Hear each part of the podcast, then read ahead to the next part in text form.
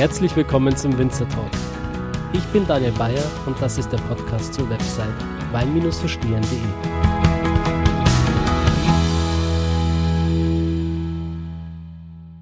Herzlich willkommen zur 14. Episode des Winzer Talks hier auf Wein verstehen. Ich freue mich wahnsinnig, heute in Kietrich sein zu dürfen. Ich bin jetzt weitergefahren vom Weingut Allendorf zu einem Winzer, den wahrscheinlich die meisten von euch schon kennen werden und falls nicht, dann wird es unbedingt Zeit, dass wir das ändern.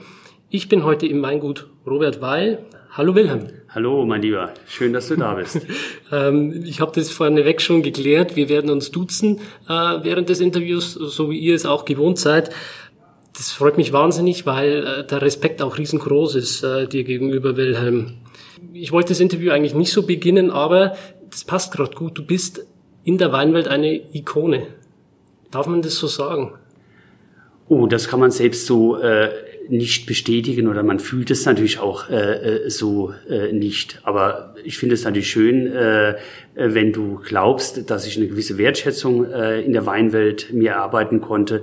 Und äh, dafür hat man natürlich auch mit dem gesamten Team hat gearbeitet und man merkt natürlich auch, dass man äh, älter geworden ist, ja. Zwischenzeitlich bin ich über 30 Jahre jetzt schon im Business dabei und äh, wenn man sich einen gewissen Status erarbeitet hat, hat das natürlich auch immer was mit einer Nachhaltigkeit äh, zu tun. Und das war uns auch immer sehr, sehr wichtig, nachhaltig hier im Weinberg, im Keller und natürlich auch in der Darstellung dessen, was wir tun, äh, zu wirken, zu arbeiten und äh, natürlich auch irgendwo Fußstapfen zu äh, hinterlassen. Das versucht aber jeder. Jeder versucht ja das Beste äh, zu erreichen äh, im Rahmen seiner Möglichkeiten. Und wir haben hier in Kietrich schon tolle Möglichkeiten mit unseren Weinbergen, mit dem, was wir einfach von der Natur geschenkt bekommen. Mhm. Ähm, du sprichst gerade die Fußstapfen an. Du giltst für viele heute als Ikone, aber das war bestimmt nicht immer ein einfacher Weg. Und äh, egal wie groß man irgendwann ist, man selbst tritt auch irgendwann äh, im früheren Leben in Fußstapfen. Ähm, mich würde dein Werdegang interessieren, wie du das hier alles übernommen und aufgebaut hast. Ja, ich bin äh, groß geworden ja in einem gro großbürgerlichen äh, Haushalt, kann man äh, sagen, gar nicht in einem äh, typischen Winzerhaushalt erst einmal. Äh, mein Urgroßvater, der Gründer des Weingutes, war ja ehemals Professor für Deutsch an der Sorbonne in Paris und musste im Vorfeld des Deutsch-Französischen Krieges Frankreich äh, verlassen und hat dann mehr oder minder als Quereinsteiger dieses Weingut äh, gegründet. Sicherlich, man hatte seine Leute, Winzermeister und Kellermeister, die das entsprechend geführt haben. Äh, nicht anders haben das dann mein Großvater und auch mein Vater getan. Sie waren nämlich beides Juristen äh, gewesen, sicherlich mit Passion hier im Weingut mit dabei, aber dann doch auf eine etwas andere Art und Weise, wie ich es mache. Weil ich bin kann ich für mich in Anspruch nehmen, der erste wirkliche Vollblutswinzer der Familie, der ähm, eine Winzerlehre gemacht hat, der Önologie studiert hat, Betriebswirtschaft studiert hat, äh, über viele Jahre sich auch umgeschaut hat äh, in der Weinszene und damit auch viel sehen konnte und damit auch wirklich weiß, wie es ist, in, mit der Scholle zu arbeiten, wie es ist, äh, im absolut brüten heißen Hang zu stehen bei 50 Grad, wenn die Sonne da rein knallt, oder wie es auch ist, im Winter bei minus 10 und minus 15 Grad Celsius, wenn es richtig kalt wird draußen, auch Reben zu schneiden. All das habe ich mitgemacht, äh, hat gearbeitet, gelernt, wie man es macht, auch äh, aus dem gelernt, wie man es vielleicht nicht macht, weil man lernt ja auf verschiedene Arten und Weisen. Äh, einmal, indem man gute Beispiele irgendwo in der Welt bekommt oder auch, wo man bewusst sieht, ah, so würdest du es nicht machen. Äh, ich konnte viel lernen, ich konnte viel äh, sehen und äh, hatte dann sicherlich auch äh, ein trauriges Erlebnis, äh, nämlich mit meinem Abschluss äh, dann in Geisenheim hat mein Vater die Hiobsbotschaft bekommen, dass er unheilbar erkrankt ist. Und äh, somit hatte ich gar keine Gelegenheit mit meinem Vater irgendwie zusammenzuarbeiten, sondern äh, ich bin hier in dieses Weingut gekommen, war erstmal auf mich gestellt und äh, konnte dann natürlich trotz dieser traurigen Situation, mein Vater ist dann auch relativ zeitnah äh, gestorben, konnte das Weingut nach meinen Vorstellungen dann auch entwickeln und äh, aufbauen. Sicherlich auf der Basis, äh, die sehr gut gelegt war. Das Wichtigste äh, waren natürlich Top-Weinberge hier in Kiedrich. Allen voran der Gräfenberg, aber auch die Nachbarparzellen des äh, Gräfenbergs, ein guter Rebbestand, der schon damals äh, fast ausschließlich mit Riesling bepflanzt äh, war, äh, der sehr qualitätsorientiert war. Das Weingut hatte auch schon damals eine gute Reputation, war im globalen äh, Markt äh, sehr gut distribuiert, äh, weltweit damals in rund 20 verschiedenen Ländern und auf dieser Basis konnte ich aufbauen und sicherlich mit neuen Ideen, auch nicht eingeengt äh, durch irgendwelchen Rahmen, konnte ich sehr schnell äh, nach vorne äh, marschieren. Ich hatte sicherlich auch bisschen das äh, Glück, dass in dieser Zeit äh, sich äh, die Weinmärkte neu äh, entwickelt haben, äh, neu aufgebaut worden sind. Oder man kann es auch härter aus äh, drücken. Äh, der deutsche Wein hat auch am Boden gelegen. Äh, ganz kurz bevor war ja der Glykolskandal äh, gewesen, der erstmal nur eine Randerscheinung für den deutschen Weinbau war, aber der deutsche Weinbau äh, war doch äh, ziemlich am Boden gelegen. Das hatte auch äh, da oder es war darauf begründet, dass eine Anreihung von doch kleineren Weinjahrgängen in Folge kam. Wenn ich jetzt zurückbesinne nach dem damaligen Jahrhundertjahrgang 1976 äh, war ein ganz schlechter 77er, 78er, ein relativ mittelmäßiges Jahr 79, ein Katastrophenjahr 1980, 81, 82 Fäulnis. Also eine Zeit mit vielen kleinen Jahrgängen und auch Problemjahrgängen, so wie wir das heute in Zeiten der globalen Erwärmung äh, wir werden vielleicht darüber später noch ein bisschen mehr erzählen, äh, und reden, äh, wie wir das heute gar nicht mehr kennen. Und somit gab es auch durchaus in dieser Zeit für den deutschen Weinbau wirtschaftliche Bedräng Bedrängnisse. Sicherlich auch aufgrund von nicht wenigen Fehlentscheidungen, die auch äh, durchaus im größeren Rahmen zu sehen äh, sind. Der deutsche Weinbau hatte einschneidende Situationen über zwei verloren gegangene Weltkriege. Äh, ich will gar nicht jetzt so weit zurückgehen auf den Ersten Weltkrieg mit den Versailler Verträgen, welche äh, Problematiken für den deutschen Weinbau, für die Sektindustrie daraus entstanden sind. Jetzt nur der Zweite äh, Weltkrieg, ein Martyrium für viele, viele Menschen, und deshalb ist es nur eine kleine Randerscheinung, was das für den deutschen Weinbau bedeutet hat. durch dieses schlimme Schicksal der Juden wurde der nahezu der gesamte deutsche Weinhandel äh, wurde ausgelöscht. Der war nämlich maßgeblich jüdisch geprägt äh, gewesen. Äh, und damit äh, war natürlich die Distribution des deutschen Weines erstmal in der Nachkriegszeit äh, sehr durcheinander gebracht. Dann das nächste, Deutschland hatte natürlich mit Recht dramatisch an Position ver äh, verloren äh, in der Welt. Somit waren Exporte sehr, sehr kompliziert äh, geworden. Dann war natürlich ein neuer äh, Aspekt äh, im Fokus, äh, erst einmal ging es darum, Menschen wieder satt zu bekommen, zu ernähren. Das hatte auch in Deutschland zur Folge, dass sich äh, darauf basierend äh, der Rebsortenspiegel verändert hat. Man hat auf einmal äh, Neuzüchtungen gehabt mit sehr hohen Mengenerträgen, mit sehr hohen Zuckergehalten, die jedes Jahr erreicht worden sind. Man hat diese Weine mit dem klassischen Prädikatssystem dann ausgezeichnet. Somit hatten wir eine Flut von Spätlesen und Auslesen von äh, billigen, süßen Weinen, dass sehr schnell dann es hieß, ja, deutscher Wein ist sweet and cheap. Außerdem war das auch die Zeit äh, einer äh, äh, Weinbauindustrialisierung, müsste man fast äh, sagen. Alles wurde versucht, schneller, größer, höher zu, äh, zu, äh, zu machen, zu mechanisieren, Kosten einzusparen. Man hat dieses Gefühl für die Landwirtschaft, für die Natur, für die Naturnähe, die ist, äh, die ist verloren gegangen.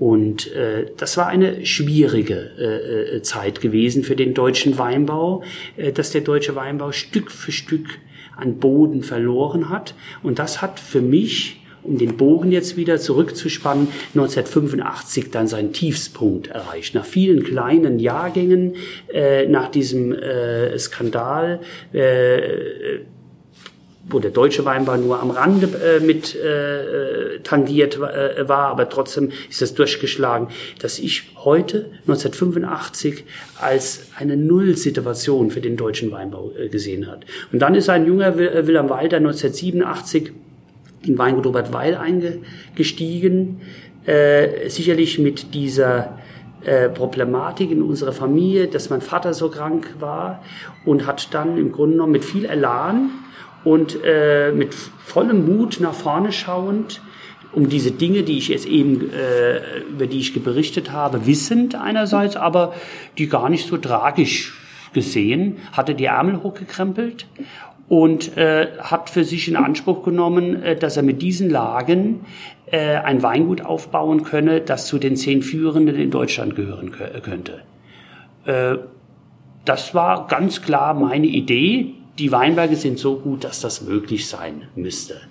Und äh, mit einer jungen Mannschaft damals, äh, die äh, auch heute noch komplett hier da ist, also dieses junge Weingut Robert Weil, äh, damals äh, Leute, die mit äh, 25 Jahren eingestiegen sind, die heute alle die 50 schon hinter sich gelassen äh, haben, das ist gemeinsam hier äh, durchgestattet äh, als Querinfo. Auch heute ist Weingut Wein noch jung und dynamisch, weil wir Gott sei Dank äh, gewachsen sind, größer geworden sind und somit natürlich diese alten äh, Mitarbeiter noch haben und die uns auch sehr wertvoll sind, die enorme Erfahrung haben, aber immer wieder junge dazugekommen äh, äh, sind. Also dass wir heute eine gute Durchmischung äh, haben, viele junge Geisenheimer Absolventen hier äh, haben, die natürlich auch wieder das Team mit jungen Ideen äh, äh, bereichern, ja, was eine ganz, ganz äh, wichtige äh, Sache, äh, Sache ist. Und wir haben von Anfang an haben wir den Weinberg in den Mittelpunkt gestellt. Wir wussten, äh, was diese Lagen äh, bringen äh, können. Auch von der ersten Minute war mir immer klar gewesen, wir werden über das natürliche Potenzial der Weinberge nie hinausarbeiten können. Wir können nur dieses natürliche Potenzial versuchen zu nutzen. Wir werden es auch nie zu 100 Prozent nutzen können, weil mit noch so viel Erfahrung, Liebe, Engagement äh, wissen wir nicht, wie in zwei, in drei, in vier Wochen das Wetter äh, ist. Und wir treffen ja immer Maßnahmen, äh, mit der festen Zielsetzung, dass es das Beste für den Weinberg sein muss. Aber nicht jede Maßnahme muss immer das Beste sein, weil wir halt nicht wissen, wie die Witterung sich verhält. Somit ist es auch immer wieder ein Abgleichen mit der Natur auch ein Ringen mit der Natur, aber niemals ein Arbeiten gegen die Natur. Das wäre ein großer Fehler, weil wir brauchen die Natur. Wir müssen die Natur nutzen. Äh, wir müssen äh, sie sensibel nutzen, wir müssen sie in diesem Moment nutzen, für diesen Jahrgang. Wir müssen sie aber auch unter dem Aspekt einer Nachhaltigkeit nutzen, weil nicht nur unsere Kinder, sondern auch unsere Kindeskinder wollen in diesen Lagen noch absolute Spitzenweine erzeugen. Somit haben wir auch äh, es mit sehr, sehr langsamen Prozessen zu tun. Prozesse, die äh, eine Generationenaufgabe äh, darstellen. Und da war es natürlich toll, dass ich hier in diesen Hängen äh, genügend Altrebenbestand hatte, sehr gut gepflegten Rebenbestand hatte und auch Rebenbestand, der damals schon fast ausschließlich Riesling war. Eine kleine Spätburgunder Ergänzung hatten wir damals äh, ähm, bepflanzt äh, äh, war. Eine tolle Voraussetzung. Die Reben waren gut geführt. Die Mengenerträge damals schon durch die Vorgänger, Vorgängergeneration gut im Rahmen gehalten, dass die Reben von unserer Stunde Null an mit diesem jungen Team gut vorbereitet waren. Und dieses Potenzial aus dem Weinberg, das haben wir genutzt. Und dann hatten wir eine eine sehr, sehr glückliche Situation, die durchaus ein gesamtgesellschaftliches Problem äh, schon darstellt. Das ist die globale Erwärmung. Äh, schon unsere Vorfahren äh, wussten, dass hier in der Höhe zweimal im Jahrzehnt, auch dreimal im Jahrzehnt die besten Weine des Rheingaus wachsen. Aber siebenmal äh, pro Jahrzehnt musste man sich ganz schön nach der Decke strecken, dass hier oben am Berg die Trauben auch wirklich reif geworden äh, sind Und äh, diese Situation hat sich über die letzten 30 Jahre deutlich verändert.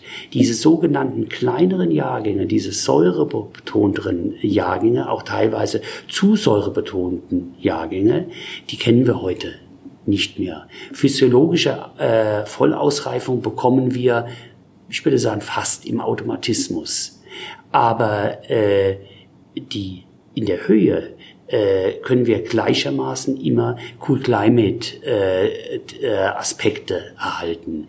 Äh, gleichzeitig haben wir hier äh, oben immer kleine Trauben, weil die Böden natürlich als Ausläufer des Taunusgebirges nicht so fruchtbar sind. Wir haben hier Phyllitböden, relativ karge Böden, haben automatisch kleinere Früchte.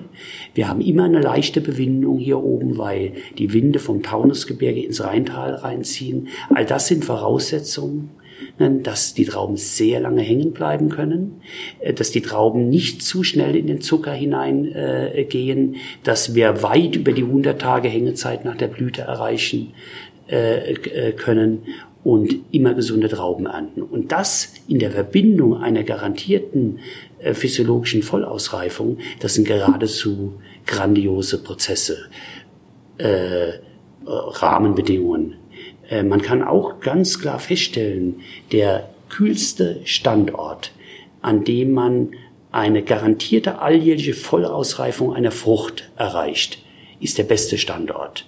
Aber in diesem Satz steckt der Widerspruch ja in sich selbst.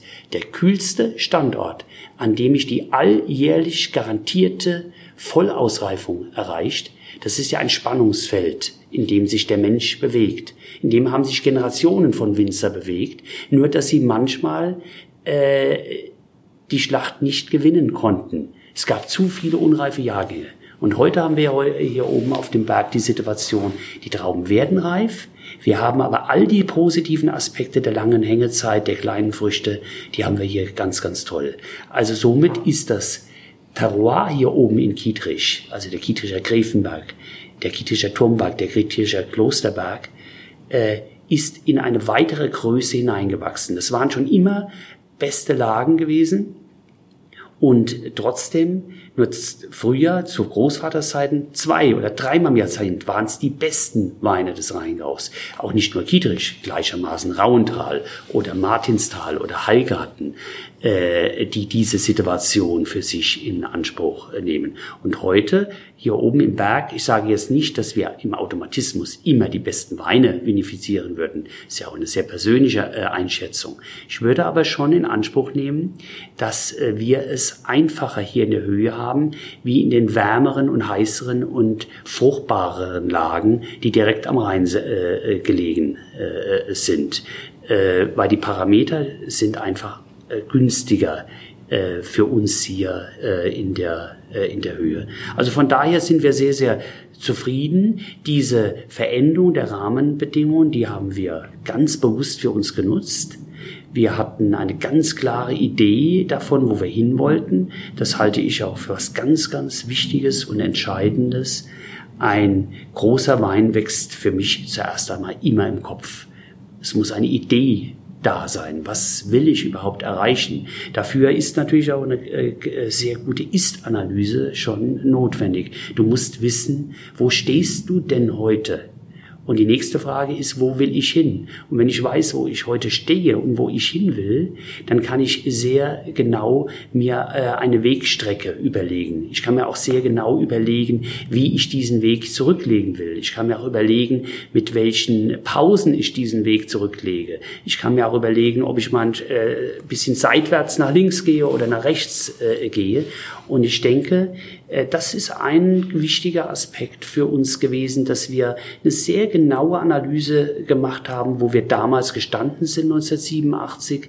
Wir eine sehr genaue Idee hatten, wo wir hin wollen.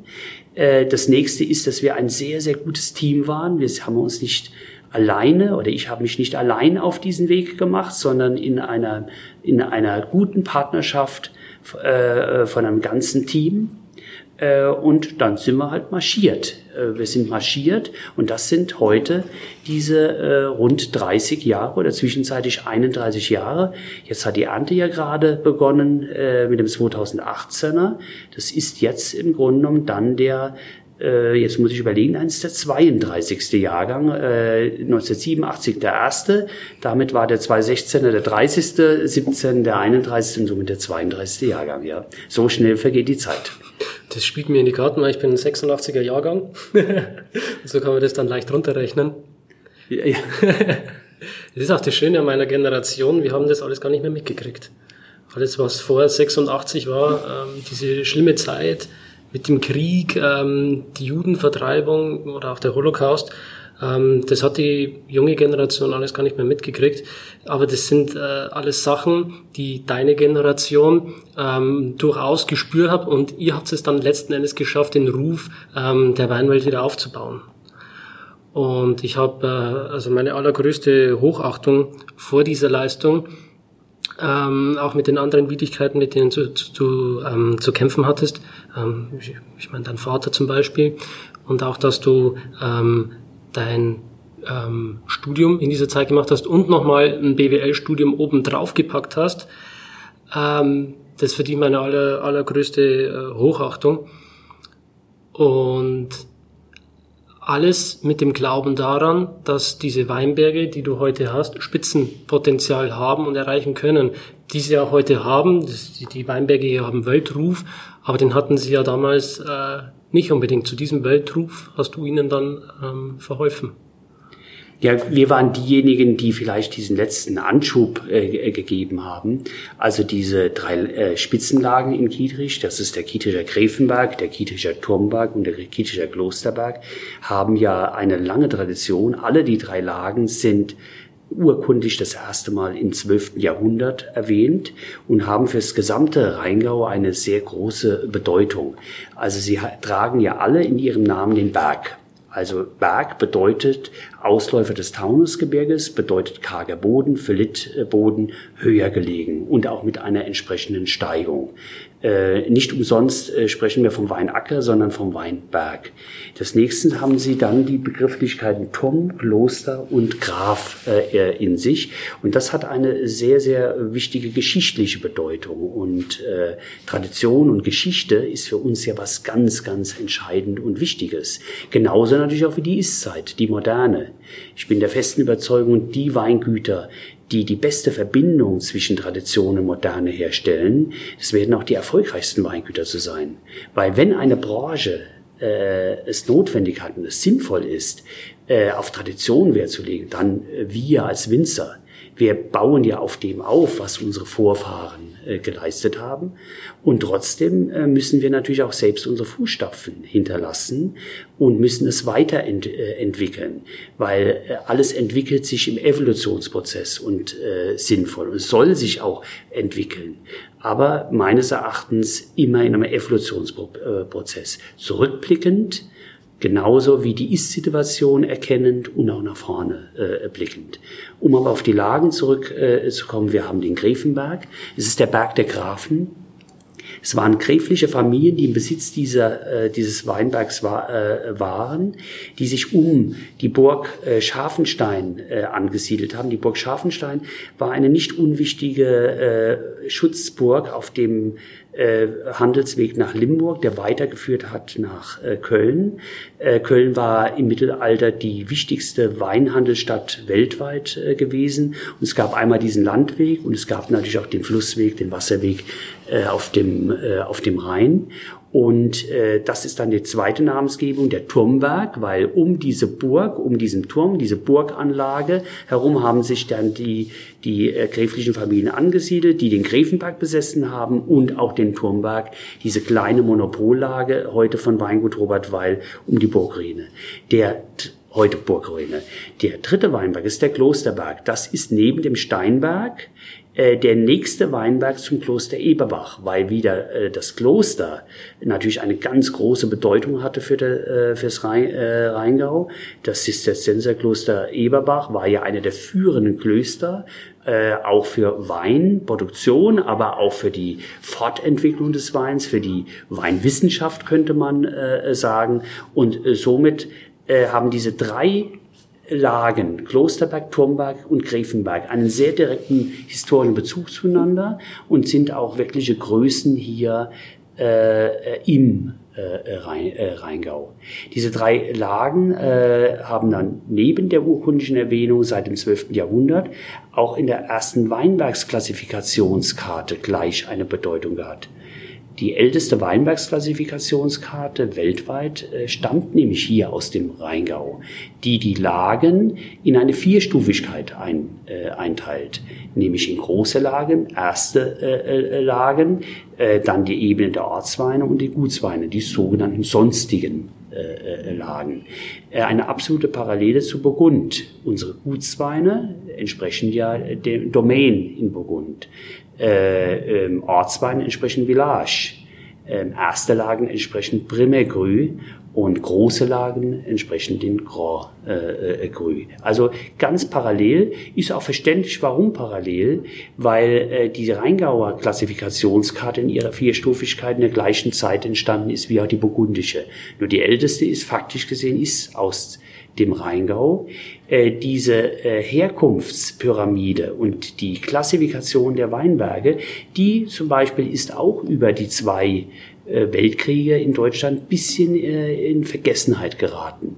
Man hat vielmehr versucht, die Qualität nach dem Zuckergehalt der Traubenbeere gerade mit dem 1971er Weingesetz zu fixieren und weniger nach der Herkunft. Heute haben wir ganz klar äh, erkannt äh, im VDP, äh, dass es schon Sinn macht, so wie es unsere Altvorderen gemacht haben, äh, Weinberge zu klassifizieren, äh, an diese Weinberge auch entsprechende Qualitätsanforderungen zu stellen. Und nur wenn sie sie erfüllen in einem Jahrgang und auch durch die Arbeit des Winzers, dann diese Lage auch auf dem äh, Etikett zu verwenden. Wenn sie es nicht erfüllen, diese dann auch entsprechend abzuwerten in eine nächstniedere äh, Stufe hinein. Somit ist natürlich mit einem Gräfenberg äh, als Grand als große Lage oder ein Klosterberg oder Turmberg als erste Lagen, äh, ist natürlich auch ein Qualitätsversprechen verbunden. Äh, weiter natürlich selbstverständlich auch über den Ortswein, den wir hier im Glas haben und auch den Gutswein, weil der Gutswein ist die Basis äh, unserer Produktion hier im Weingut, äh, auch die Basis des VDPs. Aber wie der Gutswein sagt, von Grund auf Gut. Die Basis muss stimmen. Weil gerade der Gutswein hat natürlich eine ganz, ganz große Bedeutung äh, für uns auch äh, äh, im Volumen. Und äh, die Pyramide wird ganz solide aufgebaut vom Gutswein über den Ortswein, die erste und die große, äh, äh, große Lage. Also von daher diese Meinbergsfokussierung äh, und das Nutzen des Terroirs, das äh, steht für uns ganz, ganz im Mittelpunkt. Mhm. Du hast gerade schon den Wein angesprochen, den wir im Glas haben. Ähm, ich würde sagen, wir probieren den jetzt mal. Vielleicht kannst du uns ein bisschen was zu dem Wein erzählen.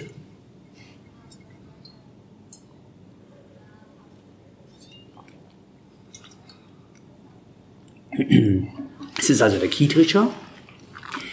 Der Kietricher stammt äh, grundsätzlich aus den Nachbarparzellen von Klosterberg, Turmberg und Gräfenberg äh, nämlich aus der Kietrischer Wasserus ähm, und äh, teilweise auch Kietrischer Sand, äh, Sandgrub. Er kann aber durchaus auch aus den jüngeren Parzellen vom Griefenberg, Klosterberg und Turmberg kommen. Äh, dort, wo wir sagen, dass die Anlagen noch zu jung sind, um sie in den Status des Primärgrüß und Graugrüß äh, zu heben. Und äh, der Kietrischer äh, äh, stellt für mich eine besondere Qualität, gerade auch im Verhältnis zum Preis dar. Äh, an den Kietricher stellen wir natürlich schon entsprechende Qualitätsforderungen in der Ausreifung, selbstverständlich selektive Lese, äh, wie wir es generell äh, äh immer hier im Haus äh, äh, äh, machen, eine Ausreifungsgrad üblicherweise zwischen 85 und 90 Grad Öchsle eher schon in Richtung 90 Grad äh, Öchsle. Somit könnte man durchaus sagen, der Kietricher ist in seinem gesamten Qualitätsansatz das, was früher äh, einmal vor 20 Jahren die Gutspätlese trocken war. Eine Bezeichnung, äh, die natürlich unglücklich ist, weil sie widersprüchlich in sich selbst ist, aber die Weine, die damals gewachsen sind, äh, schon äh, natürlich grandios sind. Es hat sicherlich nicht den Qualitätsanspruch äh, einer ersten oder großen Lage, äh, das nicht äh, vom Gehalt, von der Stoffigkeit, aber es sind schon Weine, die viel Spiel haben, sehr viel Finesse haben, die eine hohe innere Dichte haben, äh, und äh, mit ungefähr 12 Volumenprozent, äh, 12,3 Volumenprozent äh, Al Alkohol nicht zu schwer sind, hohes Trinkvergnügen haben und aber äh, sehr, sehr authentisch auch sind. Man merkt auch deutlich den Berg in diesen äh, Weinen, ist ja 100% kietrischer äh, äh, Lage, äh, dass ich diese, äh, diese Weine, diese Ortsweine sehr persönlich im Fokus habe und ich bin sehr stolz auch drauf, wie viel hervorragende Ortsweine es heute schon im VDP gibt. Allen voran äh, die Kollegen in Rheinhessen bemühen sich sehr stark um gute Ortsweine. Auch hier im Rheingau ist ein großes Engagement. Und heute haben wir immerhin von dem Kietricher schon eine Produktionsmenge von so 80.000 bis 100.000 Flaschen. Äh, ist ein ganz wichtiger Wein für uns geworden. Äh, äh, und es basiert wirklich auf einer sehr, sehr hohen Qualität in Verbindung für die Qualität mit einem sehr, sehr attraktiven auch Preis. Ähm, mich würde mal interessieren, wie viele Hektar ihr hattet, als du das Weingut übernommen hast und wie viele ihr jetzt habt. Ich habe das Weingut damals äh, äh übernommen äh, mit, äh, mit 18 Hektar äh, Eigentumsfläche. Wir haben dann das Weingut äh, sehr schnell auf 35 Hektar damals erweitert und heute hat das Weingut knapp über 90 äh, Hektar Weinberge, ausschließlich mit Riesling bepflanzt. Ähm, ist für uns eine ganz klare äh, auch Markenaussage. Äh, auch äh, ein Weingut ist eine Marke. Es ist natürlich eine handwerkliche Marke. Ähm, auch dieses Verständnis Marke ist ja ein neues Verständnis. Vor 20 Jahren hättest du über ein Weingut noch nicht unbedingt als Marke sprechen können und dürfen. Das hätte Missverständnisse ausgelöst. Aber äh, was ist eine Marke? Eine Marke hat eine ganz klare Aussage in den Markt hinein, gibt ein Qualitätsversprechen ab und so sieht sich auch Weingut Robert Weil. Das ist natürlich selbstverständlich eine handwerkliche Marke ist. Wir produzieren ja ausschließlich nur Weine aus eigenen Trauben. Bei uns gibt es keinen Traubenzukauf, äh, bei uns äh, gibt es keinen Fassweinzukauf. All das, was hier in der Flasche ist, mit ungefähr 700.000 Flaschen äh, im Jahr, stammt hier aus unseren äh, Weinbergen. Unsere Trauben, unsere Vinifizierung und äh, wir begleiten die Produkte endgültig, die Weine, bis zum, zum Kunden. Das macht ja auch den Reiz unseres Berufes aus, äh, dass wir äh, von der Scholle her über die jungen Anlagen, über die gesamten Weinbauarbeiten, Vinifizierungsarbeiten, bis zur Abfüllung, bis zur Distribution weltweit in 40 verschiedene Länder, das alles mit begleiten dürfen. Das ist einerseits natürlich ein sehr, sehr anspruchsvoller Job. Äh, allumfassend, man könnte sagen, auch sieben Tage die Woche ist man gefordert, wobei man selbstverständlich auch noch seine Freizeit irgendwo findet und es auch irgendwann versteht, äh, Freizeit und äh, Job auch miteinander zu verbinden oder umgekehrt Job mit Freizeit auch zu verbinden, muss man eher sagen. Aber es ist schon einnehmend. Aber es ist auch unglaublich bereichernd es gibt am unglaublich viel, weil man natürlich das Feedback für das, was man mit seinen eigenen Händen geschaffen hat, gemeinsam mit natürlich einer ganzen Mannschaft auch direkt vom Markt erfährt. Und äh, ist einer der schönsten Jobs oder was heißt einer der schönsten, ist für mich der schönste Beruf. Es ist auch mehr wie nur Beruf. Es ist eigentlich in gewisser Weise auch Berufung, ohne dass ich aus diesem Winzerberuf oder auch aus dem Produkt Wein äh, zu viel Kult machen will. Äh, das ist nicht mein Denken. Wein ist ein Handwerk. Es ist ein Handwerk. Weinbau, äh, Vinifizierung ist ein Handwerk. Und wenn man das natürlich gut machen will, äh, dann ist es auch ein sehr, sehr anspruchsvolles Handwerk. Aber es gibt auch gute Basisschreiner, die vernünftige Arbeit machen und es gibt halbe Künstler. Und trotzdem wird sich im Grunde genommen ein Schreiner immer als Handwerker, auch wenn er im Grunde genommen bis in die absolute Spitze äh, vorstößt in seinem Tun, äh, er ist und bleibt ein Handwerker. Und äh, so sehe ich mich auch. Äh, ich bin ein Weinhandwerker und wir versuchen es natürlich gut zu machen äh, und richtig gut zu machen und den Weinbergen auch alles äh, abzuringen, was sie imstande sind, halt einfach zu bringen. Mhm. Du hast gerade zwei Stichworte genannt. Ähm, zum einen den künstlerischen Aspekt und zum anderen äh, die Marke. Und äh, beides ähm, führt mich zur nächsten Frage, ähm, wie du dein Label gestaltet hast. Welche Aussage dein Label dem Kunden geben soll. Ja, das Etikett ist auch wieder dieser Grundphilosophie unseres Hauses, Verbindung von Tradition und äh, Moderne.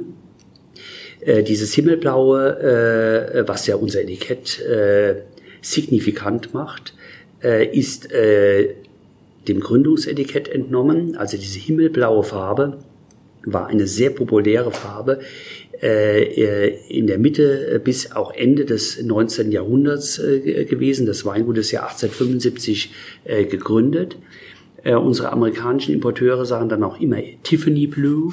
Es ist nicht exaktes Tiffany Blue, aber ähm, Blau in diesen verschiedenen Facetten um Tiffany Blue herum war in dieser Zeit 1850 äh, bis äh, Ende des 19. Jahrhunderts sehr, sehr populär. Und deshalb haben wir auch diese himmelblaue äh, äh, Farbe äh, damals schon beim Gründungsetikett gehabt.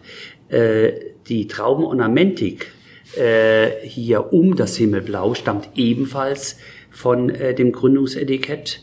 Wobei wir äh, in der Anfangsphase, okay, das macht natürlich auch ein junges Haus äh, aus, ziemlich viele wechselnde Etiketten noch äh, hatten. Damit konnten wir im Grunde genommen das Etikett aus vielen Teilaspekten verschiedener Etiketten, die die ersten 30, 40 Jahre hier im Haus benutzt worden ist, zusammensetzen. Aber das Himmelblau ist eine ganz, ganz wichtige Säule gewesen. Die Traubenornamentik drumherum ist eine ganz wichtige Traditionssäule gewesen. Und dann äh, die Aufteilung äh, des Schriftfeldes äh, mit den Lettern das ist im Grunde genommen das, was wir gesagt haben, das passt zu uns, das Weingut Robert Weil in den Mittelpunkt reinzustellen und dann deutlich äh, die, äh, die Herkunft äh, mit Riesling darzustellen, entweder trocken oder fruchtsüß mit den Prädikaten, den Prädikaten auch einen ganz klaren Geschmackskorridor zuzuordnen, dass wir ein aufgeräumtes Etikett haben. Und somit ist auch äh, die Aussage äh, Tradition, Verbindung Tradition zum Moderne äh, durchaus äh, schlüssig äh, erklärt, dass mit diesem Etikett heute sicherlich äh, Corporate Identity entstanden ist, eine hohe Wiedererkennungs äh, entstanden äh, ist. Äh, das ist äh, sicherlich äh, der Fall. Äh, am Anfang, äh, als wir das Etikett 1988 gebracht haben, äh, war es ein gewisses Erstaunen, Heute ist es eine Selbstverständlichkeit. Es kam durchaus die Frage, oh, ein Himmelblau, das ist das Etikett für die Buben, äh, habe ich mich noch genau in Erinnerung. Äh, wann kommt das Rosane für die Mädels? Also auch solche Aussagen, äh, die gab es. Aber dieses Himmelblau war sehr, sehr schnell gelernt, sehr, sehr schnell verstanden und auch sehr, sehr schnell dann als selbstverständlich dann auch akzeptiert. Äh, und es ging jetzt gar nicht mehr irgendwann darum, ja, ist das jetzt schön oder weniger schön? Das ist ja eine sehr persönliche Geschmackssache. Aber jeder konnte verstehen, dass diese, äh, dieses Etikett sehr authentisch ist, dass es auf unseren Wurzeln, auf unserer Tradition beruht und dass unsere Generation dann halt auch ihr Hinzutun äh, äh, gegeben hat. Und äh, und heute kann man sagen, ist äh, diese Farbe natürlich ja auch wieder sehr, sehr populär geworden. Sie ist ja auch eine sehr lebensbejahende, eine sehr fröhliche Farbe. Äh, sie ist leicht äh, aufzufinden in Weinregalen, dass wir mit diesem Label äh, sehr, sehr zufrieden und sehr, sehr glücklich sind. Und selbstverständlich, dass auch diese Aussage mit dem Etikett, mit 100% Riesling, äh, äh, im äh, Rheingau als Weingut Robert Weil mit einem ganz klaren Qualitätsversprechen auch über Generationen so aufrechterhalten äh, wollen. Gut, über Generationen muss man vorsichtig sein, weil äh, das ist natürlich auch die Selbstbestimmung einer jeden Generation. Diese Selbstbestimmung, äh, die haben wir uns ja auch rausgenommen, dass wir das so gelebt haben. Aber ich bin mir sehr sicher, dass äh, unsere nächste Generation, das kann ich ja dann auch überblicken, dass sie das genauso sehen, äh, sehen wird. Und diese nächste Generation sind natürlich auch nicht nur meine Kinder, die vielleicht irgendwann dann hier äh, ins Geschäft kommen werden, sondern auch die ganze Mannschaft. Ja, also wenn ich jetzt überlege, dass wir fünf Geisenheimer Absolventen die letzten vier Jahre eingestellt äh, haben noch zur Verjüngung, zur weiteren Vergrößerung des, äh, des Teams und wie viel äh, Input diese jungen Leute hier heute dem Weingut geben, gemeinsam natürlich mit denen, die vor 30 Jahren hier angefangen haben. Und wie wunderbar das sich synergetisch äh, zusammenfügt und zusammenwirkt, äh, wie positiv äh, die Älteren geben die Erfahrung, die die Jüngeren so nicht haben können. Die Jüngeren geben natürlich die Sichtweise einer nächsten Generation hinein, äh, die natürlich auch noch vollgestopft sind mit Know-how und Wissen vom, äh, vom Studium. Und es gibt ein sehr schönes und gutes Gefühl, wie sich das gegenseitig befruchtet. Mich würde an der Stelle interessieren, ähm, was deine persönliche Handschrift im Wein ist und wie sich das äh, im Glas widerspiegelt. Also ich würde erst einmal sagen, dass Wein eine unglaubliche Verlässlichkeit hat. Ähm, diese Verlässlichkeit ist natürlich einerseits begründet auf unseren Weinbergen, die dieses Qualitäten überhaupt möglich machen, aber auch ein wenig äh, auf dem Charakterbild der Menschen, die hier wirken. Äh, wir, wir machen sehr, sehr viel mit Herzblut einerseits, aber immer unterbaut mit einer ähm, wirklich strategischen Planung. Also hier liegt alles äh, absolut unter dem Aspekt der Organisation. Äh, nichts wird dem Zufall irgendwo äh, äh, überlassen.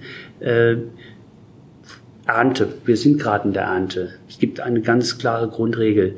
Wir fangen als erstes an mit der Ernte und hören als letztes auf und legen die Ernteschwerpunkte zeitlich richtig. Damit sage ich alles und sage nichts. Aber wer als erstes anfängt und als letztes aufhört und die Ernteschwerpunkte richtig setzt äh, und natürlich über, äh, auch über ein Risikomanagement die Witterung auch, abzupuffern weiß, äh, äh der wird im Grunde nicht falsch liegen äh, können. Dafür braucht es natürlich auch eine entsprechende äh, äh, Rebfläche. Äh, es braucht natürlich auch die Situation, dass wir hier nur Riesling haben. Damit müssen wir uns nur auf eines konzentrieren. Und äh, somit gehen wir eine Ernte oder unsere gesamte Organisation auch wie ein Schachspiel an. Es kommt nicht nur auf den nächsten Schritt drauf an, es kommt auf den übernächsten drauf an. Und der wirkliche Schachmeister, der denkt 10 und 20 Schritte vorweg. Mit der Varianz dessen, mit, mit den Schritten, mit denen er konfrontiert wird. Und diese Schritte, mit denen wir konfrontiert werden, ist zwar nicht der gegnerische Spieler, aber das sind, ist, ist natürlich die, die Natur, die sich ganz verschieden natürlich auch präsentieren kann. Ja, was wissen wir, ob in, wir haben zwar einen Langzeitwetterbericht, äh, aber wir wissen nicht 100 Prozent, wie das Wetter in zehn Tagen ist. Ja, äh, dann wird es dann sehr sehr schwierig mit jedem weiteren Zug. Aber das sind alles Teilaspekte, die sehr sehr wichtig äh, sind und der Organisationsgrad hier in Weingut Robert Weil der ist ein sehr sehr sehr sehr hoher und ich würde unterstellen, dass es wenige Weingüter gibt, die so professionell äh, von Weinberg über Keller äh, über äh, die gesamte Distribution organisiert äh, sind äh, wie Weil. Weil man kann auch die einzelnen Teilbereiche nicht isoliert äh, sehen.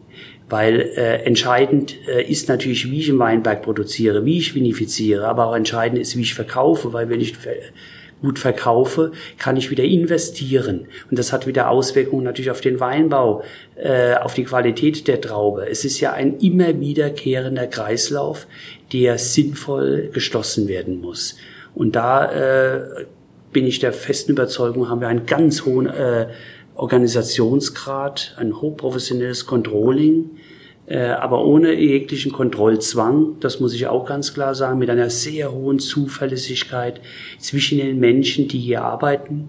Das liegt natürlich auch daran, dass alle noch, die damals mit mir begonnen haben vor 30 Jahren, sie sind alle noch da. Sie sind alle noch da. Und auf der anderen Seite sind wir hier kein angehendes Altersheim, weil wir immer wieder jüngere Leute dazugekommen haben, weil das, das Weingut sich von 18 Hektar über 35, 50 äh, in vielen kleinen Schritten bis auf heute über 90 Hektar vergrößert hat. Und das gibt uns halt schon eine sehr gute Ausgangssituation. Jetzt habe ich die Frage aber nach wie vor nicht direkt beantwortet. Was ist die Handschrift oder was macht die Weine aus oder wie grenzen die Weine sich gegenüber anderen hervorragenden Weinen von Kollegen ab? Weil das ist ja ein ganz wichtiger äh, Aspekt auch in der Beantwortung, was ein großer Wein äh, ist. Äh, wir werden Hard Facts für große Weine natürlich äh, hier definieren können. Diese Hard Facts, die sind äh, über den Anbau und die Vinifizierung natürlich mit wissenschaftlicher äh, Unterbauung äh, von Fakten ist es darstellbar, ist, ist, ist keine Frage.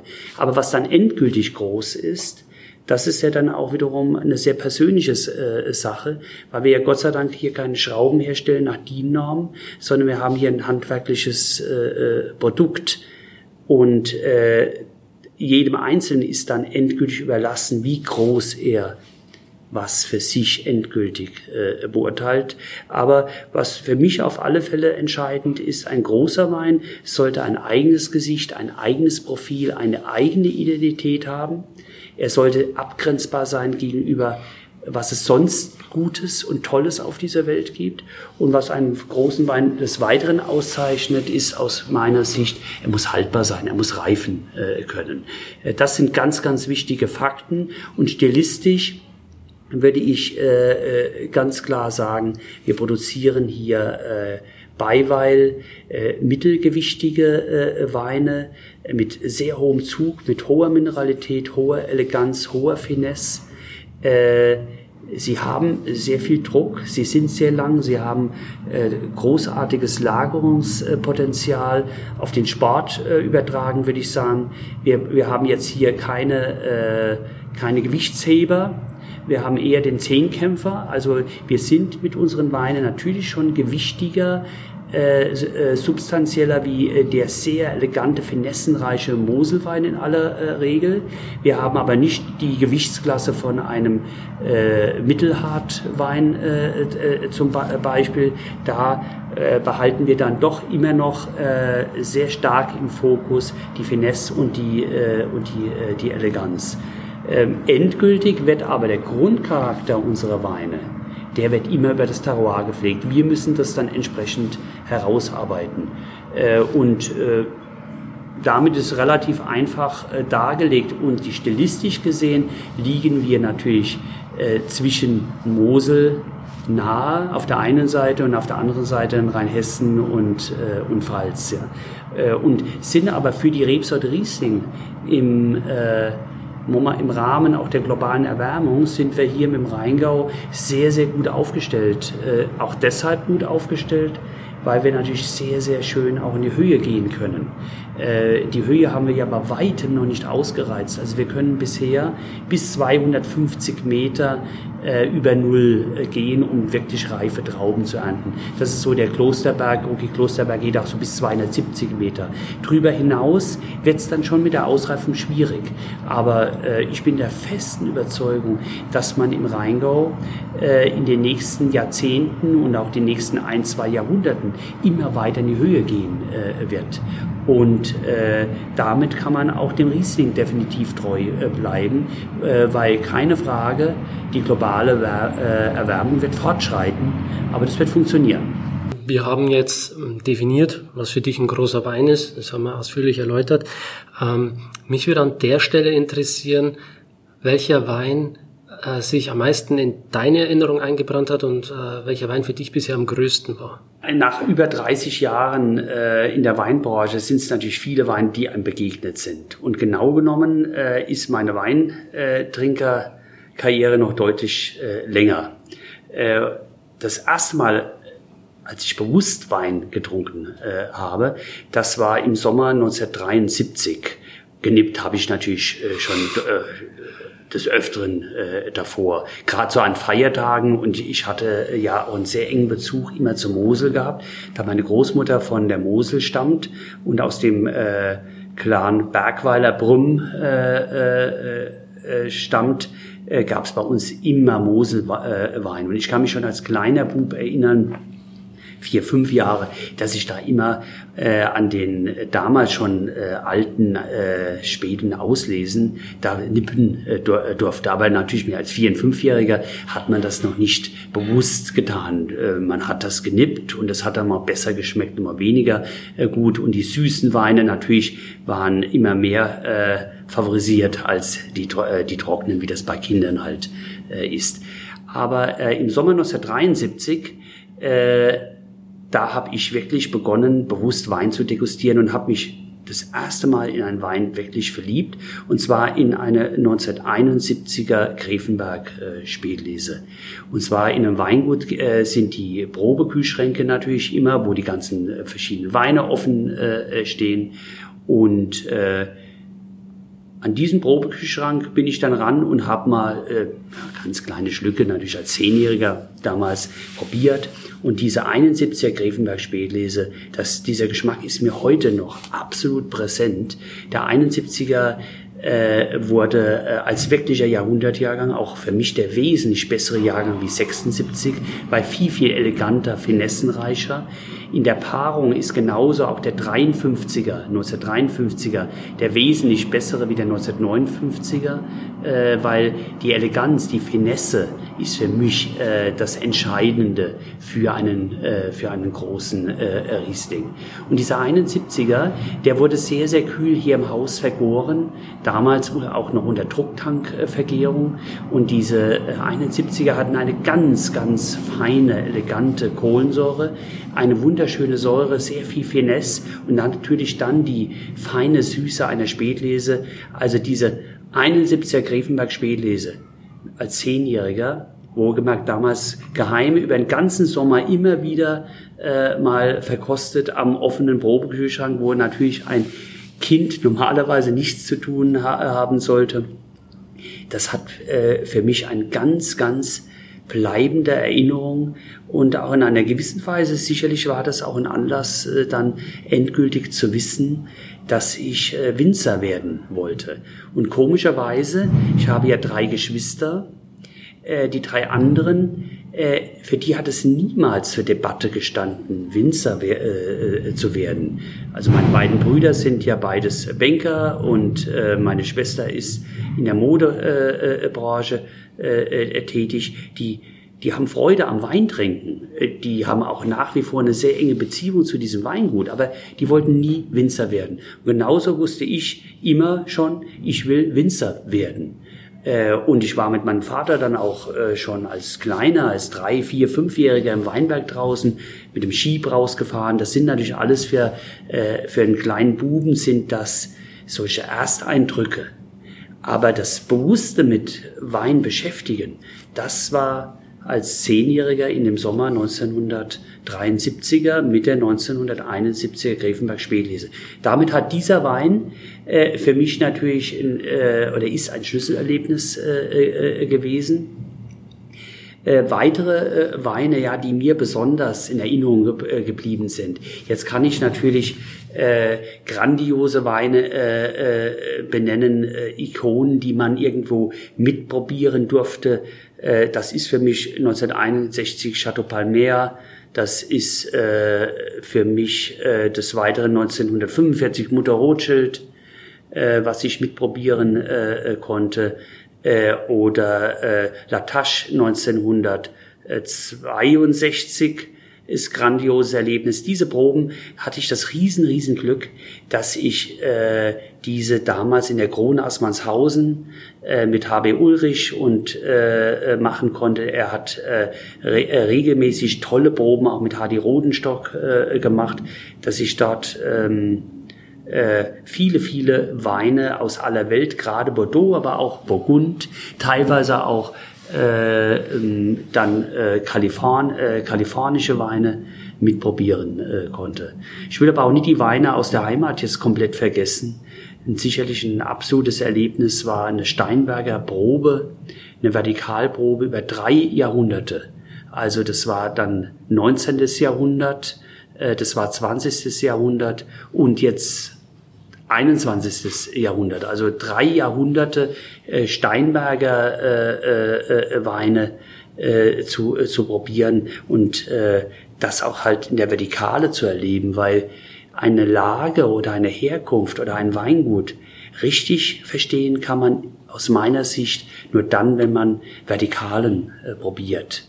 Weil ein Wein als Einzelkunstwerk ist eine Erscheinung, die kann grandios sein, das kann tiefen Eindruck hinterlassen, äh, aber verstehen tut man äh, dann einen Wein, äh, wenn man äh, wenn man eine ganze Reihe probiert in der in der Vertikale. Und dann logischerweise auch schon mal im Weinberg gestanden ist, den Winzer irgendwo kennen äh, äh, kennengelernt hat, wobei wenn ich jetzt auf Steinberg äh, das reflektiere, wie viele Winzergenerationen das sind, ja, das äh, ist, ist ja was Einmaliges, dass man diese Chance hat. Und da hat natürlich wieder Kloster Eberbach, von dem ich vorher äh, gesprochen habe, hat natürlich eine besondere Bedeutung für diese ganze Region immer gehabt.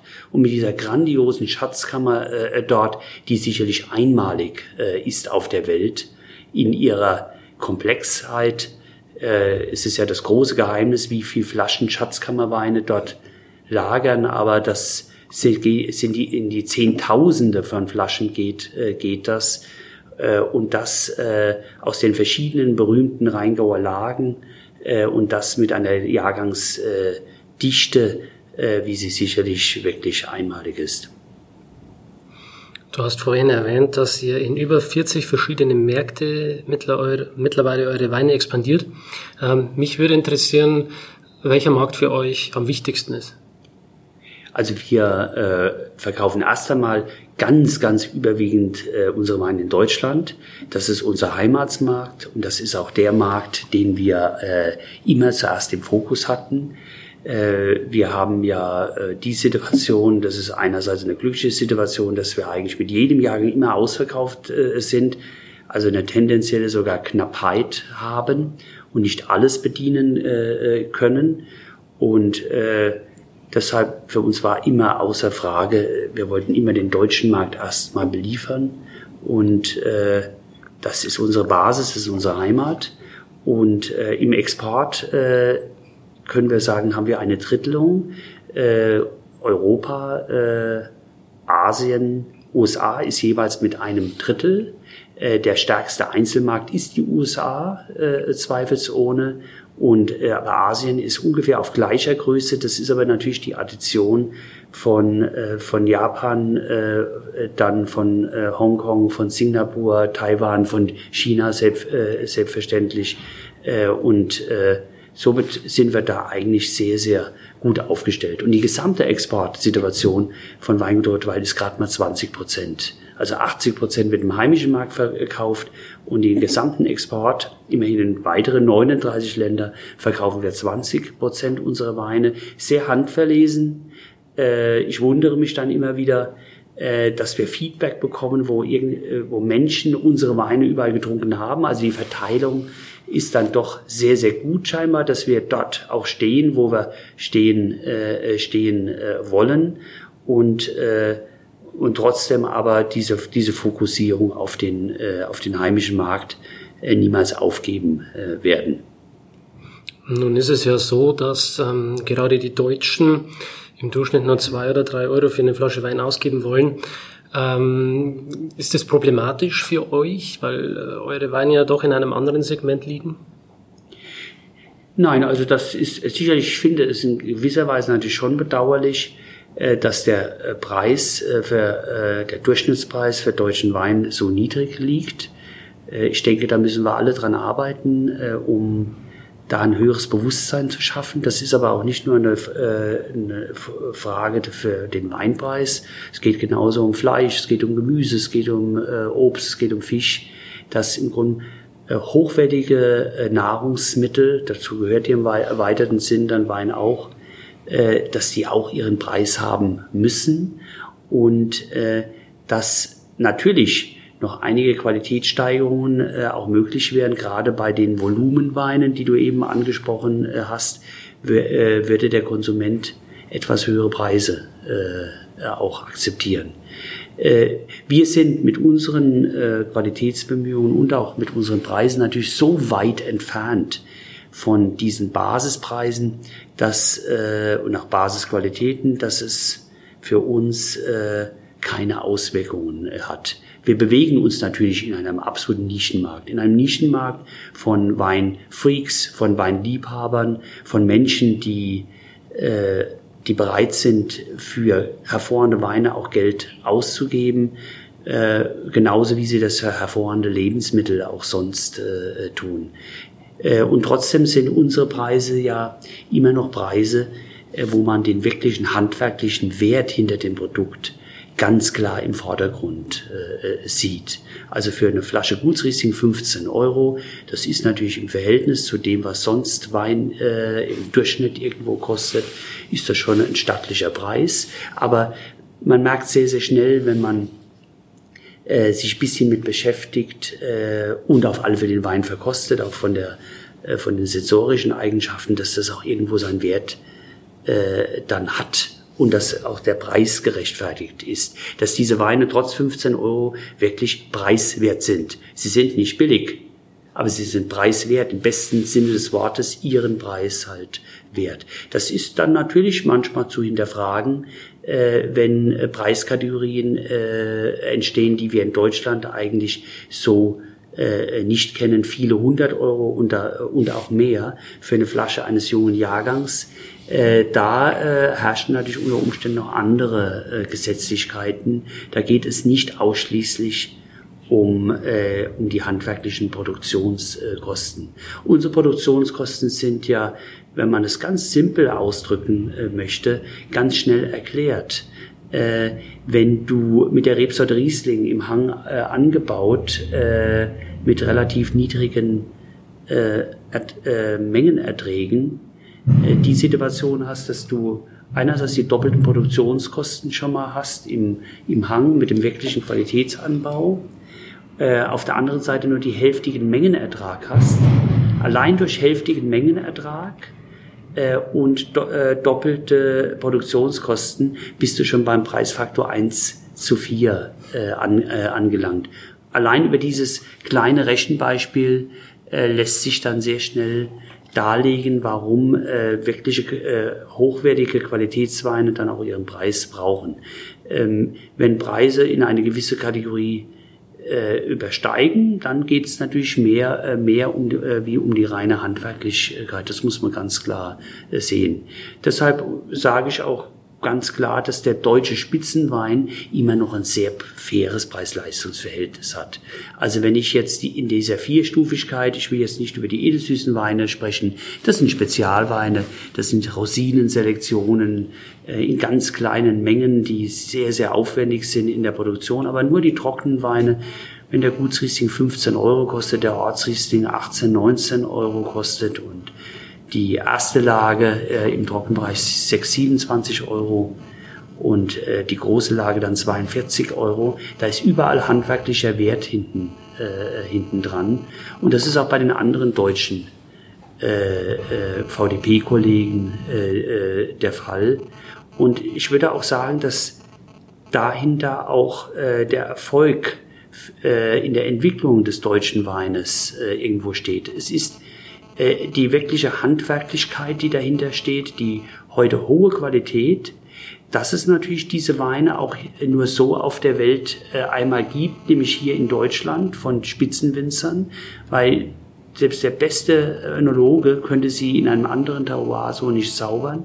Und dass das Preis-Leistungs-Verhältnis, äh, auch wenn die Weine ihr Geld kosten, ja, immer noch in einem absoluten Rahmen ist. Also wenn heute ein großes Gewächs in der Kategorie 40, 45 Euro zum Beispiel kostet von wirklichen Spitzenerzeugern. Das ist heute so der, der übliche Preis, egal von welchen der Spitzenkollegen. Es gibt einzelne Weine, die vielleicht mal darüber liegen, wenn, gerade auch wenn da sehr kleine Produktionsmengen hinten dran stehen nur.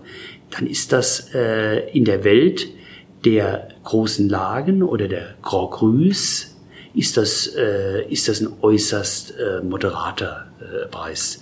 Und diesen Weg wollen wir auch weiter, äh, weiter gehen. Und Gott sei Dank äh, gibt es genügend anspruchsvolle Weintrinker, die diesen Preis äh, dann auch als gerechtfertigt sehen. Also wir äh, müssen den Wein natürlich auf, auf der Basis kalkulieren, wie unsere Produktionskosten sind.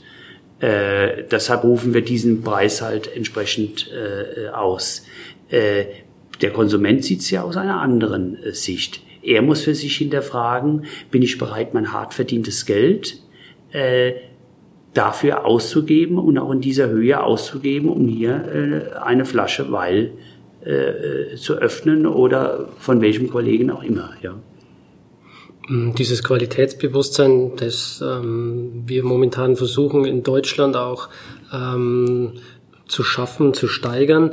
Ähm, würdest du sagen, in anderen Ländern ist dieses Qualitätsbewusstsein äh, schon vorhanden, die schon weit entwickelt sind? Ähm, ich habe jetzt zum Beispiel Österreich äh, vor Augen, wo meiner Meinung nach die Leute ähm, gerne einen oder einen anderen Euro mehr ausgeben, um zum Beispiel eine tolle Qualität beim Fleisch oder beim Wein zu haben. Also Österreich, äh, ich würde schon sagen, gerade Österreich, auch Schweiz, das sind Länder, wo man bereit ist für Essen und auch Wein wirklich Geld auszugeben.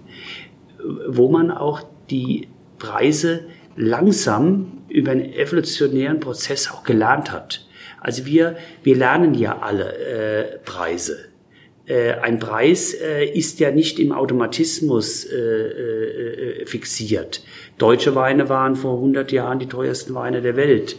Äh, der deutsche Riesling von Rhein- und Nebenflüssen hat zu dem klassischen Quartett der vier großen Weine gehört. Das war Burgund, äh, Weiß und Rot, das war Bordeaux, äh, das war natürlich auch Champagner und das war der Riesling von Rhein- und Nebenflüssen. Jetzt könnte man heute sagen, äh, auch heute äh, ist der deutsche Riesling wieder äh, zu einem dieser vier geworden. Ähm, gar keine Frage, dass Bordeaux eine Leitposition hat. Keine Frage, dass Burgund auf seine Art und Weise eine Leitposition hat und besonderen auch Champagner eine Leitfunktion hat.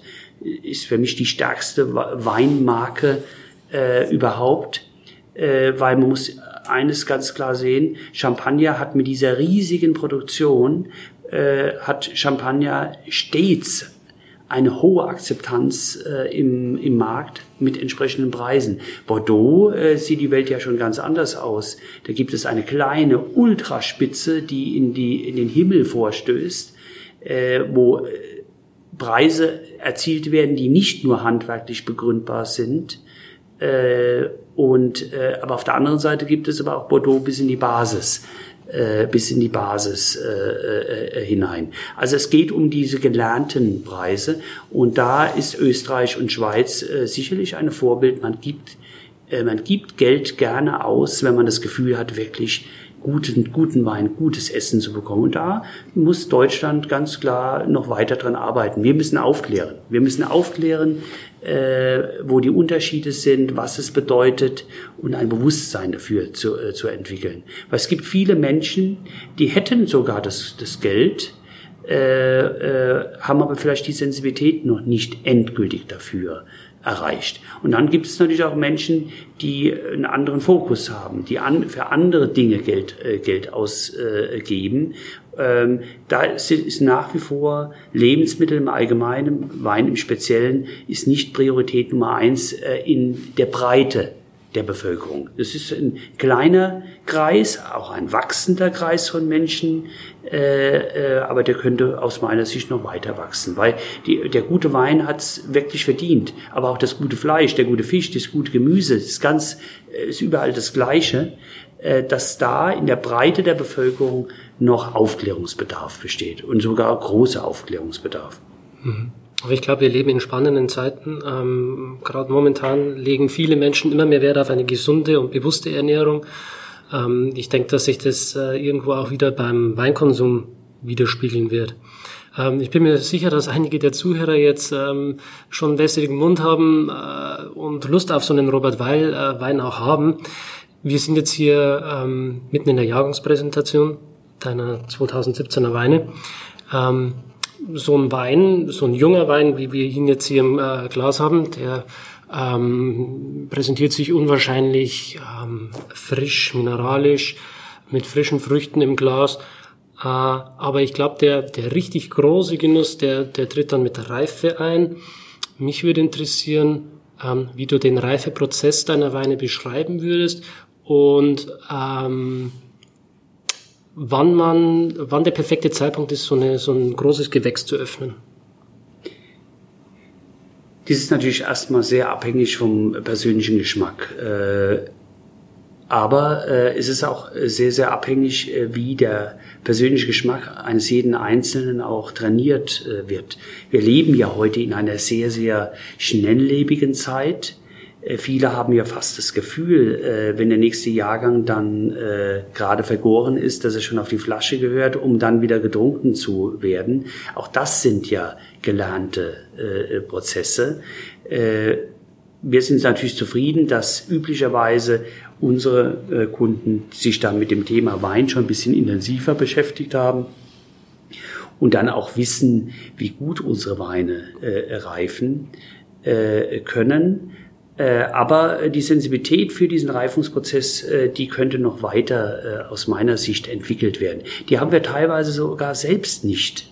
Ähm, ich will jetzt nicht vom Grundsatz her sagen, dass wir nicht auch junge Weine trinken sollten. Gerade als und Ortsweine, wenn die äh, Weine jetzt hier mit Jahrgang 2017 äh, ein halbes Jahr auf der Flasche sind, äh, die haben sehr viel Finesse, Spiel, die haben, äh, sind lebensbejahend, die haben Trinkfreude, äh, ist gar, kein, gar keine Frage. Und trotzdem, wenn man sie im direkten Vergleich mit äh, etwas gereifteren Weinen ihrer Klasse vergleichen, dann merkt man erst, wie äh, viel nuancenreicher, komplexer, aussagekräftiger diese Weine werden, wenn sie einige Jahre gereift sind.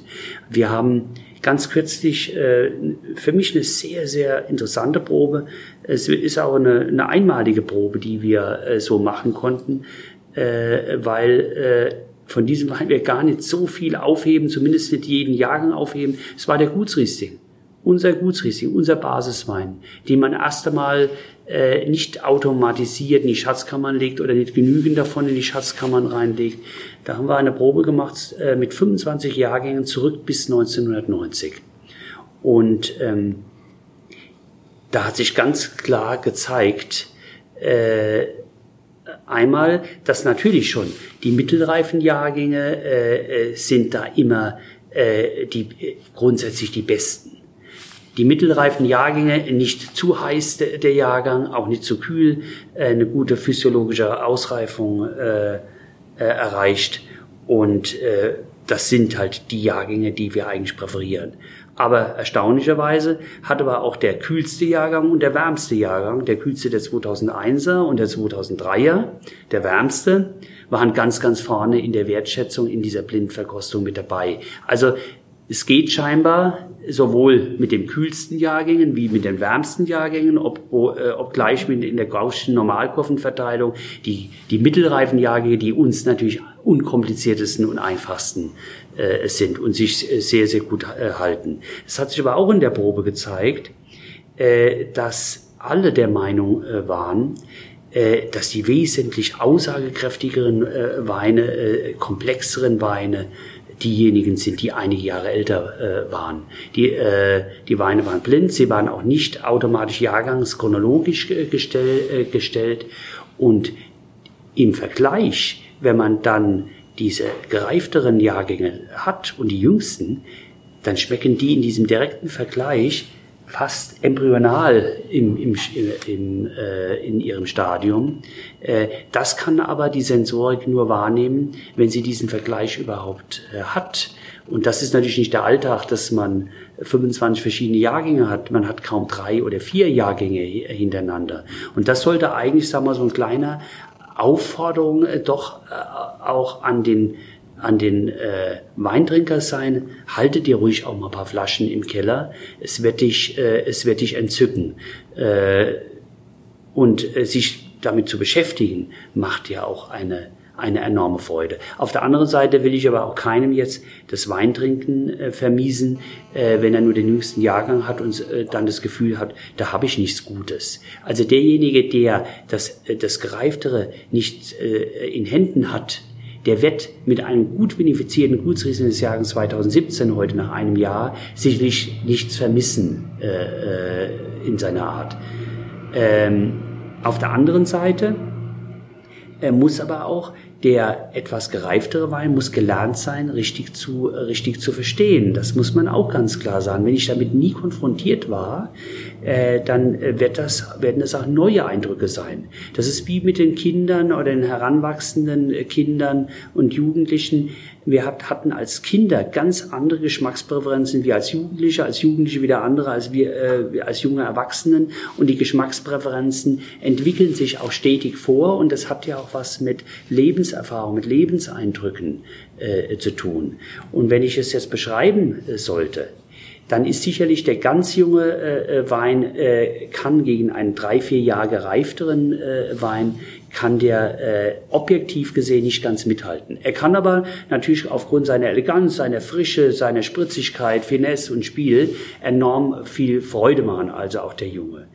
Äh, die ganz alten Weine, die würde ich äh, zu den anderen dann so sehen, das ist wie ein ganz neues Hightech-Auto fahren das ist toll, ja. Ich habe das schnellste Auto, das sicherste Auto, das tollste, aber in 30 Jahren alten Oldtimer einzusteigen, das tut natürlich mehr äh, Eindruck äh, hinterlassen. Und so ist es auch beim, Wein, äh, ist es beim Weintrinken. Es kann sein, dass es absolut gesehen vielleicht dann besser gewesen wäre, den Wein vielleicht schon etwas früher zu, äh, zu trinken. Also ich rede vom Gutsriesling nach wie vor, von dem Basiswein. Aber der Eindruck eines 1990ers oder 92ers, was Guts, Gutsriesling als Basiswein, was der hinterlässt, ist ein ganz anderer, wie es, äh, wie es ein 2014er oder 15er halt äh, kann. Also Wein ist ein lebendes äh, Objekt, mit dem man sich ständig beschäftigen kann. Das ist ja auch das Schöne. Und äh, wenn man sich das erhalten kann, dass die Flasche, die ich in dem Moment auf dem Tisch habe, dass die halt meine Flasche ist, an der ich mich momentan erfreuen kann und sich aber trotzdem äh, offen hält um sich auch weiterzuentwickeln, mit dem Thema zu beschäftigen, dann denke ich, äh, äh, denke ich, hat man die richtige Grundeinstellung für, äh, für das Weintrinken. Mich würde abschließend interessieren, welche Fußstapfen du der nächsten Generation hinterlassen willst und was du von der nächsten Generation erwartest. Erwarten tue ich von der nächsten Generation äh, erstmal nichts, äh, weil äh, das würde eine nächste Generation unter Druck äh, setzen ähm, und auf der anderen Seite könnten meine Erwartungen könnten dann enttäuscht werden. Also von daher gehe ich da ganz erwartungslos rein. Ähm, außerdem ähm, habe ich die feste äh, Absicht noch äh, mindestens äh, anderthalb Jahrzehnt äh, hier zu arbeiten. Sehe mich auch nicht an die üblichen Arbeitszeiten, dass man, was weiß ich, bis 65 oder 67 Jahre ranklotzt und dann auf einmal nichts mehr macht. Das ist ja das Schöne äh, äh, als Selbstständiger, dass man dann auch äh, das selbst beeinflussen äh, äh, kann. Die Fußstapfen, die ich selbst hinterlasse, äh, sind natürlich, dass wir basierend auf unserer Tradition mit hoher Sensibilität das Weingut äh, in eine Spitzenposition gebracht haben es mit viel Engagement dort auch weiter äh, halten wollen. Das braucht jeden Tag immer wieder vollen, äh, vollen Einsatz, das Erreichte auch zu halten. Und der Wille, es noch besser zu machen, ist eigentlich erst einmal immer nur der Garant dafür, dass man das Niveau, welches man heute erreicht hat, erstmal hält, weil das natürlich äh, die Mindestvoraussetzung ist, die man sich selbst stellt. Äh, ein weitere wichtige Fußstapfen haben wir natürlich äh, jetzt gesetzt, indem wir, nachdem wir vier Generationen hier auf der rechten Seite des Flusses mit 100% Riesling uns beschäftigen, dass wir äh, auf der anderen äh, Seite des Rheins in Rheinhessen mit äh, der Burgunderwelt gestartet sind. Ähm, ist für uns ein ganz wichtiger Schritt. Für uns war ganz klar, Rheingau ist Riesling, Riesling ist Rheingau. Das soll auch immer so bleiben. Das ist eine wunderbare blühende Wiese. Äh, und äh, Weil gibt natürlich auch eine ganz klare Markenaussage äh, mit 100% Riesling mit 90 Hektar, die direkt um das Weingut gelegen sind, in der Vierstufigkeit von Gutswein, Ortswein, ersten und großen äh, Lagen. Einmal trocken natürlich ausgebaut, andererseits aber auch fruchtsüß bis edelsüß mit ganz klaren Geschmackskorridoren. Und trotzdem gibt es natürlich neben dieser blühenden Wiese andere tolle blühenden Wiesen. Und das ist die, äh, das ist für mich die zweite wichtige Säule, die Burgunder Welt. Das ist eine Grauburgunder, Weißburgunder, ist natürlich Rotwein, Spätburgunder, auch als Rosé äh, ausgebaut und im Erweiterten natürlich auch der Chardonnay, der in die Burgunderwelt irgendwo dazugehört. Und das machen wir jetzt äh, als Robert Wey Junior äh, sehr erfolgreich in Rheinhessen, äh, auch in anderen Distributionskanälen äh, ganz bewusst. So sehr Weingut Robert Weil ja rein fachhandelsorientiert äh, ist, Spitzengastronomie, Trendgastronomie äh, äh orientiert ist, so ist der gehobene Lebensmittelhandel natürlich auch ein sehr, sehr wichtiger Distributionskanal, und zwar äh, weltweit gehobener Lebensmittelhandel, äh, Spitzenkaufhäuser, äh, und das ist die Welt dann für Robert Weil Junior mit einem jungen, äh, modernen äh, Etikett, was sich deutlich von Weingut Robert Weil abgrenzt. Auf der anderen Seite aber auch gewisse Stilelemente als Anleihe aufnimmt, weil äh, für uns ist es wichtig, dass Weingut Robert Weil und Robert Weil Junior auch wieder synergetisch wirkt. Ähnlich wie BMW und Mini. Äh, BMW äh, ist in vier Klassen, 1er, 3er, 5er, 7er BMW angesiedelt, so unsere Gutsweine, Ortsweine, erste große Lage, genauso in vier Stufen. Und BMW kann heute froh sein, dass sie natürlich auch den Mini äh, haben, das, den Kult Kleinwagen schlechthin, der natürlich äh, dem BMW-Konzern auch ein junges, jugendliches Image äh, gibt und äh, Kunden früher äh, heranführt. Und nur ein Robert Weil Junior soll natürlich auch Kunden früher an Weil heranführen, weil ein Riesling 15 Euro aufwärts ist sicherlich kein Beginnerwein. Das ist ein Wein für Menschen, die sich schon mehr mit Wein beschäftigen und auch schon länger mit Wein beschäftigen. Und wir sind sehr, sehr froh, dass wir jetzt diesen Weg auf die andere Rheinseite wo natürlich Burgunder Heimat äh, äh, ist, wo grandiose Voraussetzungen für die Burgunderwelt sind, gesetzt haben. Und das ist auch wieder historisch durchaus begründbar. Links und rechts vom großen Fluss wurde ja immer Wein angebaut. Mainz als Wine Capital hat da immer im Mittelpunkt äh, äh gestanden. Wir haben ja als Rheingauer auch ursprünglich zu Mainz gehört. Die freien Bürgerrechte, die das Rheingau äh, über Jahrhunderte schon immer hatte, wurden uns von Mainz äh, verliehen. Also somit kulturell konnte der Rheingau sich nur so äh, entwickeln, wie er sich entwickelt hat, durch den Segen von, von äh, Mainz äh, her. Und somit macht es mir auch Riesenspaß, ähm, links und rechts vom großen Fluss äh, Rhein, äh, der Verbindung von Rheinhessen und Rheingau äh, in der Verbindung der Burgunderwelt mit der Rieslingwelt, aber auf der anderen Seite auch mit der ganz, ganz strikten Abgrenzung von beidem. Also nicht in einer Vermischung, das ist bildlich gesehen natürlich über den Fluss, den groß, äh, großen Fluss äh, darzustellen. Es wird aber auch faktisch von uns natürlich auch in dieser ganz sauberen Abgrenzung äh, äh, gelebt. Ja, nicht in einem Haus jetzt dann äh, eine Vermischung äh, zu haben. Also ich wollte hier im Weingut Robert Weil jetzt nicht mit Burgunder anfangen. Das würde zu uns nicht passen. Das ist das andere junge Label Robert Weil Junior. Irgendwo in der Vorbereitung natürlich auch für die nächste Generation. Welche Stilistik werden diese Burgunderweine dann haben? Die werden natürlich äh, die, äh, die stilistischen Elemente auch von Weingut Robert Weil aufnehmen. Für uns ist die, äh, die Headline der Riesling-Winzer, der die Burgunder zum Tanzen bringt. Äh, wir wollen natürlich keinen badischen Burgunder mit seiner Wucht und seiner Breite und seinem Alkohol in irgendeiner Weise versuchen zu äh, kopieren, sondern wir wollen gerade äh, unseren Burgundern eine feine, elegante Säure behalten. Wir wollen sie nicht zu überreif ernten, nicht zu spät äh, ernten, äh, dass sie auch im alkoholmäßig sind. So hat der Weißburgunder gerade mal 12 Volumenprozent, Grauburgunder Chardonnay äh, 12,5 Volumenprozent maximal, äh, haben immer eine schöne, äh, elegante äh, Säure, äh, die sehr, sehr spielt. Also die Headline ist der Riesling-Winzer, der die Burgunder zum Tanzen äh, bringt. Und das ist auch in den Weinen wiederzufinden, diese Idee. Und äh, somit gibt Weingut Robert Weil natürlich für Robert Weil Junior auch ein ganz klares Qualitätsversprechen äh, ab. Genauso wie das damals BMW für Mini getan hat. Auch das ist nicht mehr in eurer Generation so gefühlt. In meiner Generation, wie wir Führerschein gemacht haben, war der, war der Mini damals war die eine absolute Kultkiste mit dem Riesenproblem, dass die Kultkiste mehr in der Werkstatt gestanden hat als sonst wo. Dann hat BMW äh, irgendwann vor, wie lange wird das jetzt her sein, 15, 20 Jahren Mini äh, äh, gekauft, hat mehr oder minder das Qualitätssatz von BMW da reingesetzt. Heute ist Mini einer der ausgereiftesten und äh, sicherlich äh, auch sichersten Autos in, äh, in seiner Klasse, hat aber diesen Kultaspekt äh, des, des, des witzigen Kleinwagens äh, nie verloren. Ja. Und wir wollen als Weingut Robert Weil geben wir Robert Weil Junior natürlich äh, ein, äh, ein Qualitäts-Know-how rüber.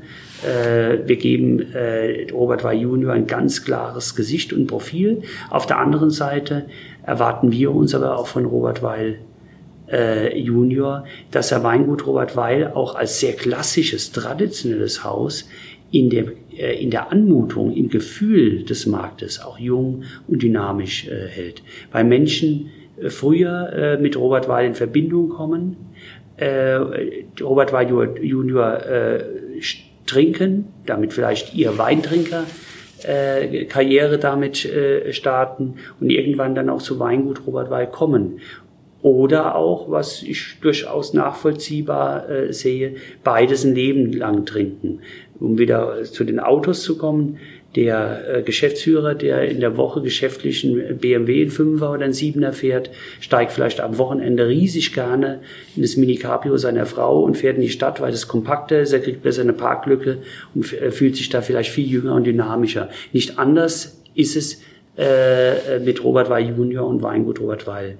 Äh, das sind beides handwerkliche Spitzenprodukte, die in ihrer Klasse das Beste bringen sollen, dass natürlich ein Weingut Robert Weil dann äh, nochmals einen anderen äh, Ansatz haben muss. Das ist auch selbstverständlich. Äh, und trotzdem äh, ist Robert Weil Junior äh, nicht der Wein, der mit weniger Liebe und Engagement erzeugt wird. Ähm, hast du zum Schluss noch abschließende Worte für die Zuhörer?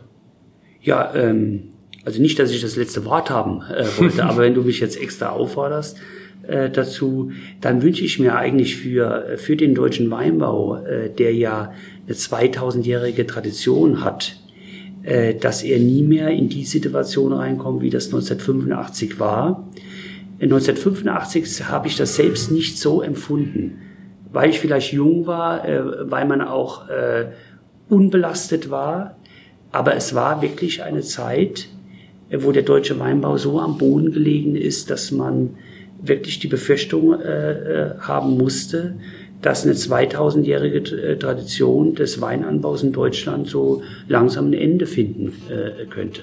Heute mit sehr viel äh, Qualitätsansatz, äh, mit sehr hohem Fokus auf das Handwerk, mit hoher Sensibilität für die Natur im Weinberg, mit biologischem Anbau, äh, haben wir äh, sicherlich einen riesigen Schritt äh, in Deutschland nach vorne gemacht in der Qualität. Da muss man immer weiter dran arbeiten, weil äh, das weiter dran arbeiten bedeutet, dass man zumindest mal das Niveau von heute erreicht. Und wenn ich mir was wünschen darf, äh, dann hoffe ich, dass all dieses Engagement, was die deutsche Weinbranche heute versucht zu leisten und auch leistet, dass das auch Anerkennung aus dem Markt bekommt und das war ja vorher auch dein Ansatz, was auch damit honoriert wird, dass wir wirkliche Qualitätsprodukte auch äh, Geld äh, bereit, äh, äh, dass der Markt bereit ist, Geld dafür zu bezahlen äh, und dass es auch gutes angelegtes Geld ist. Und es geht da nicht nur um den Wein, es geht genauso um Fleisch und Fisch und Gemüse und Obst und alles, weil wie das Wort Lebensmittel schon sagt, es ist unabdingbar für unser Leben, für unser gesundes, glückliches Leben. Und da bin ich der Meinung, das sollten wir vielleicht ein bisschen mehr Sensibilität äh, dafür haben, ein bisschen mehr Fokus, was sich auch darin zeigt, dass wir ein faires äh, Geld äh, bereit sind, dafür zu bezahlen, weil es endgültig uns all miteinander, und ich bin ja da auch genauso Verbraucher, uns endgültig zugute kommen wird. Mhm. Da kann ich nur zustimmen. Äh, jeder sollte das für sich auch beherzigen. Ähm, ich will mich nochmal bei dir bedanken, dass du uns heute empfangen hast. Ist nicht selbstverständlich während der Erntezeit, während der Jahrgangspräsentation, dass du dir die Zeit genommen hast. Vielen herzlichen Dank. War mir eine Freude. Und tschüss. Tschüss. Schön, dass du dabei warst. Wenn dir dieser Podcast gefallen hat, dann bewerte mich auf iTunes. Wenn du Fragen hast oder mehr Informationen zum Thema Wein suchst, dann schau auf meiner Website wein-verstehen.de vorbei. Bis zum nächsten Mal.